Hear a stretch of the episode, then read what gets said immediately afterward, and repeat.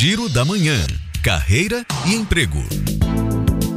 O prazo de inscrição do Partiu Estágio termina nesta sexta-feira. São mais de 5.900 vagas disponíveis em 63 municípios, incluindo aqui Salvador. Os interessados devem preencher o formulário no site